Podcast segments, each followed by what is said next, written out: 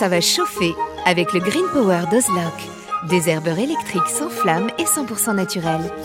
Ozlock, conçu par des jardiniers pour des jardiniers. Vous avez toujours rêvé d'avoir la main verte? Avec EasyBio, c'est gagné. EasyBio vous conseille et vous accompagne en vidéo directement dans votre jardin. Découvrez une gamme complète de fertilisants pour vos plantes d'intérieur et d'extérieur, votre gazon et votre potager. Après application des produits, vos végétaux sont mis dans des conditions idéales de développement. Plus de floraison, plus de récoltes et un beau gazon. Tous nos produits sont fabriqués en France, en Bretagne. Ils sont élaborés à base de matières naturelles et conditionnés dans des emballages éco-responsables. Derrière EasyBio se cache une belle équipe de jardiniers experts et amateurs qui prônent la réussite au jardin et qui a à cœur de vous donner la main verte. Alors, n'attendez plus pour tester les produits EasyBio. Profitez de votre programme sans effort avec l'autoril d'Ozlock. Tuyau d'arrosage qui se réenroule automatiquement. Ozlock, conçu par des jardiniers pour des jardiniers. Vous cherchez la petite bête? Toutes les réponses dans le dossier de Bienvenue au Jardin. Alors notre dossier va vous emmener dans un monde de rêve, on va dire, mais tout à fait accessible, puisqu'on voudrait que vous puissiez donner un air exotique à votre jardin. Alors pourquoi ce thème? On va dire tout simplement parce que ma petite femme Nicole a décidé cette année que notre jardin serait exotique. Alors il était déjà un petit peu avec certaines plantes, mais là on a planté des bananiers, on a planté des canards, on est en train de mettre des plantes qui viennent de partout. Et pourquoi on fait ça? Ben, parce qu'on en avait ras le bol de ce confinement et on ne pouvait pas voyager, on peut d'ailleurs toujours difficilement voyager, donc tant qu'à faire, autant se faire un plaisir avec des végétaux qui vont être quand même adaptés au jardin. On va quand même pas mettre des cocotiers ou des trucs comme ça, ça c'est pas possible, mais pendant la belle saison, je pense qu'on peut se faire un petit plaisir exotique. Oui, tout à fait. C'est changer d'air, changer de jardin, parce que ça fait du bien de changer la forme de son jardin, la physionomie de son jardin aussi. On a d'accord, on a déjà parlé de ça. Il y a les meubles. Alors, on va pas bouger. Hein. Quand c'est un arbre, on va pas le bouger. Par contre, le reste, c'est intéressant d'avoir de se, de se faire une carte postale exotique dans son jardin. Alors en plus, la carte postale exotique, elle sera souvent en partie en pot, ce qui vous permet alors vraiment de changer votre décor à volonté. D'ailleurs, ça c'est un petit détail sur lequel on pourrait dire deux mots. C'est penser toujours dans une structure, surtout de petits jardins, d'avoir une partie de vos plantes décoratives en pot, ou même d'ailleurs pourquoi pas quelques légumes, de manière à ce que si à un moment donné, bah, vous vous aimez pas tellement qu'il soit à cet endroit-là, etc., vous le changez, et puis vous, vous changez votre décor au fur et à mesure. Alors comment, Roland, donne-t-on un aspect vraiment exotique à son jardin. Et eh oui, parce qu'on est dans, une, dans des régions où il fait pas, on n'est pas sous les tropiques, donc euh, il faut gérer la rusticité, et ça c'est notre plus gros souci. On va se dire, on va, on va essayer de trouver des plantes qui aient l'air tropical, mais qui résistent à des températures de moins 15, moins 20, donc euh, c'est pas gagné. Euh, moins 15, moins 20, je parle pour les plus, les plus aguerris. et donc même à moins 10, c'est pas forcément évident. Donc il y a quelques plantes qui vont convenir, et c'est le cas, bon on va commencer par le premier en, en palmier le Trachycarpus fortunei, moins 18 sous condition évidemment, à condition d'avoir un sol bien drainé. Mais lui, donc on va voir ce palmier et qui va nous donner l'impression tropicale avec un moins 18, ça tient le coup. Alors Roland a tout à fait raison. Bon, c'est vrai que nous sommes quand même dans une phase où on voit un changement quand même dans le climat. Des températures de l'ordre de moins 15, euh, elles sont réservées vraiment aux zones les plus septentrionales ou les plus climats continentales de ce pays. Dans la grande majorité du pays, aujourd'hui, quand on a moins 10, on estime que vraiment il a fait très très froid.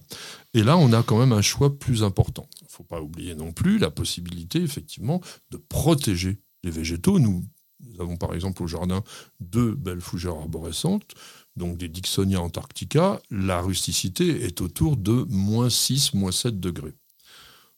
Il suffit de faire une protection. On l'a fait cet hiver. On avait bourré avec de la paille le cœur de la fougère. On peut faire la même chose avec les palmiers puisque ça pousse de la même façon. C'est la partie apicale, le sommet de la plante, qui est l'endroit le plus important pour la croissance. Et là, on protège. Bon, après, comment donner de l'exotisme au jardin? Donc, c'est par l'opulence. Donc, la fougère arborescente, elle, fait de très grandes frondes. Donc déjà, la plante, bah oui, elle vous dépayse un peu et on va faire la même chose par exemple avec le bananier du Japon. Ah oui, le, le, le, le Basjo. Basjo, alors euh, bah lui, il Basjo, Basjou. Basjo. Deux os. Tu dis, ah bah, deux os, tu dis pas Bajou. Oui, ah Bajou. Bon, d'accord. en tout cas, lui, euh, il tient aussi à des températures de tu- moins, moins 12 par là, quelque chose Oui, comme ça, quoi. alors, hein. Vraiment en sol sec. Hein. Oui. Euh, bon, méfiez-vous aussi de ce que l'on vous raconte hein, au niveau des rusticités. Prenez toujours une sorte de petit tampon de sécurité parce que bon. Moins 12, moi je pense qu'il reste plus rien du bananier en extérieur. Alors après, vous aurez peut-être quelques Oui, on a- redémarrages. On, a des mais, repousses. Mais si vous voulez conserver une plante assez opulente, parce que vous n'aurez pas un bananier géant dans la saison. Il va falloir attendre une ou deux années pour qu'il soit vraiment très grand. Donc, si vous l'avez gardé deux ans et puis qu'au bout des deux ans, il meurt, c'est quand même dommage. Donc, pensez quand même à bien, bien protéger. Alors, on va mettre des bambous quand même, ça va être sympa. Oui, bambou, euh, bah, alors, euh, en faisant gaffe, parce que évidemment le piège Philostachys aurea. Donc là, je vais en mettre un petit pied qui va être très joli. Ah bah, après, oui, c'est sûr que c'est un jardin très exotique, il y en a partout. donc, euh, donc là, encore une fois, la limite, hein, on sait qu'on a des barrières anti-rhizomes qui existent. Bon, le top, c'est de le mettre dans un gros pot. Et puis, il existe aussi des petits bambous nains qui vont rester, euh, allez, on va dire à proximité, qui seront non traçants. Puis les Fargesia, bien entendu, qui vont tenir le coup. Oui, alors les Fargésias sont un peu moins intéressants parce que les Fargésias ne font pas ces magnifiques cannes que le peuvent faire les Philostachys.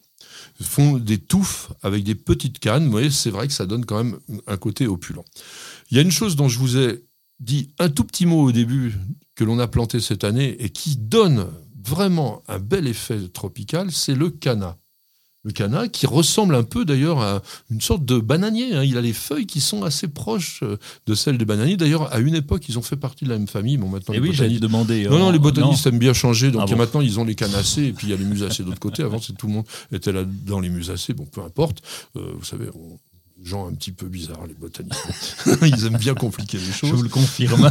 Alors, il y a des plantes ensuite qui ont des feuilles plutôt palmées et qui sont extrêmement aussi intéressantes pour donner un air exotique. Alors, il y a une très facile, c'est le Fatsia japonica.